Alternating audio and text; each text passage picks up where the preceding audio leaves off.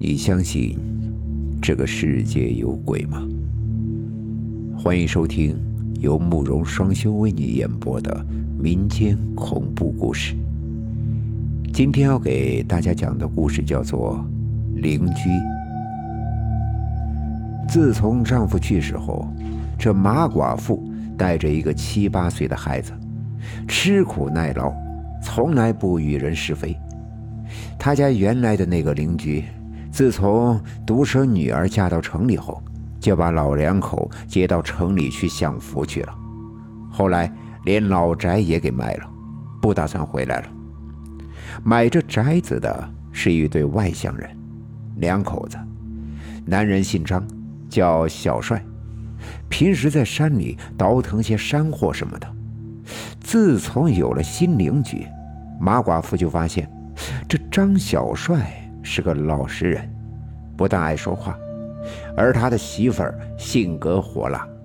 每天，这马寡妇都能听到张小帅的媳妇儿在那儿高声叫喊着，指挥着张小帅做这做那。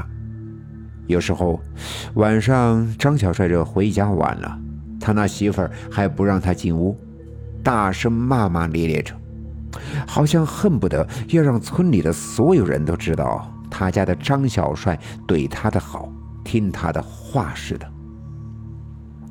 隔墙邻居马寡妇听得最清楚，不免有些伤感。要是自己的丈夫在时，我永远不会像张小帅媳妇那样，一定对自己的丈夫百依百顺。越想越思念自己的丈夫，每次听到张小帅的媳妇骂男人。他自己就偷偷的抹眼泪。有一天，这吃过晚饭后，马寡妇就去捡鸭蛋，谁知在院子里找了一圈也没有寻见，就听张小帅的媳妇儿在那儿嚷嚷：“小帅，快来看，咱家的鸭子早上下了蛋，这会儿屁股下面又有一个。”这马寡妇心想：“鸭子一天生两个蛋，怎么可能呢？该不会是我家的鸭子？”跑到他家的院子里去下了蛋吧？要不我去问一下。站在那儿想了半天，最终还是决定不去问了。自个儿也没什么证据，就去问，倒显得自己小气了。已经一个多星期没捡着鸭蛋了，损失了七八个鸭蛋，可以卖好几块钱。若以后再也捡不到鸭蛋，儿子的学费可怎么凑啊？不行，我还是得去问一下，是不是自家的鸭子跑到他家下蛋去了？刚走到拐角处，就听到张小帅的媳妇儿在那儿和几个妇女得意洋洋地白话着，说他们家的鸭子多么能下蛋，每天两个。那几个村民笑着也没说话。张小帅媳妇儿又说：“哎，你们还别不信。”昨天早上，俺家鸭子那个大屁股一撅下了一个，我收了一个，到了晚上还有一个。这么多人，自己又没证据，再看着那个张小帅的媳妇儿说话呀，是有鼻子有眼的。马寡妇不好意思过去了，低着头转身回家，再去院子里找，可是还是没找到，越想越难过。原本还指望着能卖几个钱给孩子凑学费，可是自家的鸭子去那里下蛋了。这马寡妇小时候听奶奶讲过一个故事：不做亏心事，不怕半夜鬼敲门。他奶奶说，以前他们村里如若有人做了坏事，往这家人的大门上抹些猪血，半夜就会有鬼去他家里找他算账。想到这儿。这马寡妇就去村头杀猪的大宝那儿要了些猪血。到了晚上，张小帅熄灯后，马寡妇悄悄地抹到了他们家的大门上。不知过了多久，马寡妇忽然听到隔壁张小帅的声音：“谁呀？”马寡妇没敢开灯，推开房门，站在院子里，隔着低矮的院墙往那边看。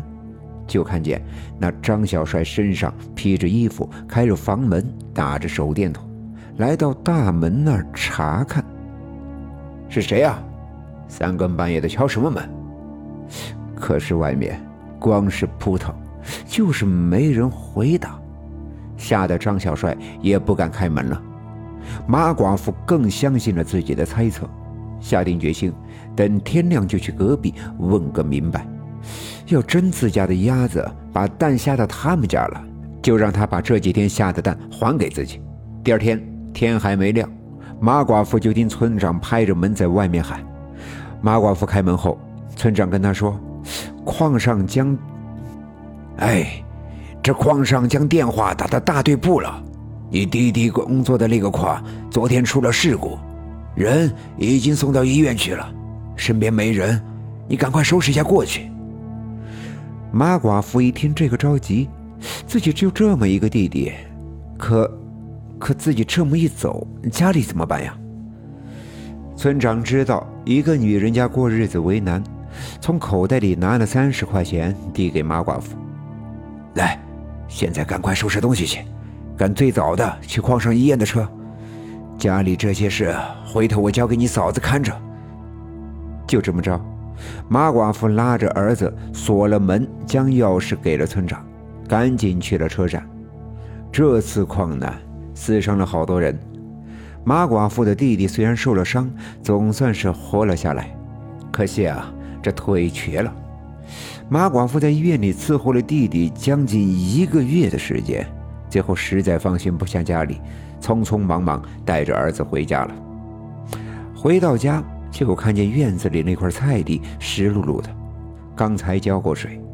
再看到那个猪圈的缺口也被人修复过了。马寡妇打心眼里感谢村长，开门进屋子一看，收拾得干干净净。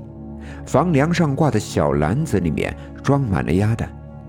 这会儿已经很晚了，马寡妇想着明天再去感谢村长。这在外面忙活了一个月。还是躺在自家的床上舒服，躺在床上躺着躺着就睡着了。不知什么时候，马寡妇被隔壁的敲门声和张小帅媳妇的吵闹声惊醒了，也不清楚吵些什么。隔了一会儿又安静了。马寡妇刚睡着，就听见有人敲自家的大门。马寡妇问：“这么晚了，是谁呀？”门外是张小帅的声音，说：“媳妇儿不给开门，我想从你家院子里翻过墙去。”马寡妇虽然讨厌他媳妇儿，但是对张小帅的印象不错。开了大门后，就笑着说：“怎么着，又被媳妇儿关门外了？”这张小帅傻傻的一笑，不好意思的点点头。翻过墙不久，就听见他媳妇儿开门的声音和说笑声。马寡妇笑了，想着自己的男人如果在世，肯定不会这样对男人的。天亮后，马寡妇提着小篮子装了些鸭蛋去了村长家，说了自己的情况后，村长的媳妇儿安慰他说：“呃，别太难过，人活着就好。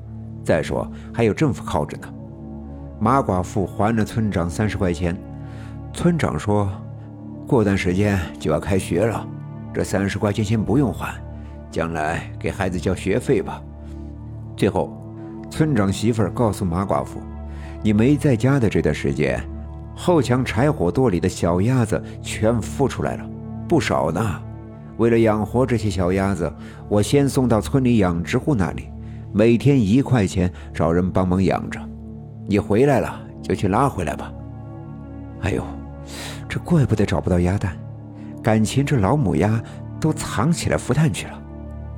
马寡妇含着眼泪将篮子里的鸭蛋送给村长，村长两口子说什么也不要，他只得提着篮子回去。出门的时候，村长忽然想起了什么事，跟马寡妇说：“你回家拿些烧纸，去给张小帅两口子烧烧，毕竟邻居一场。”怎么？怎么？给他俩烧纸？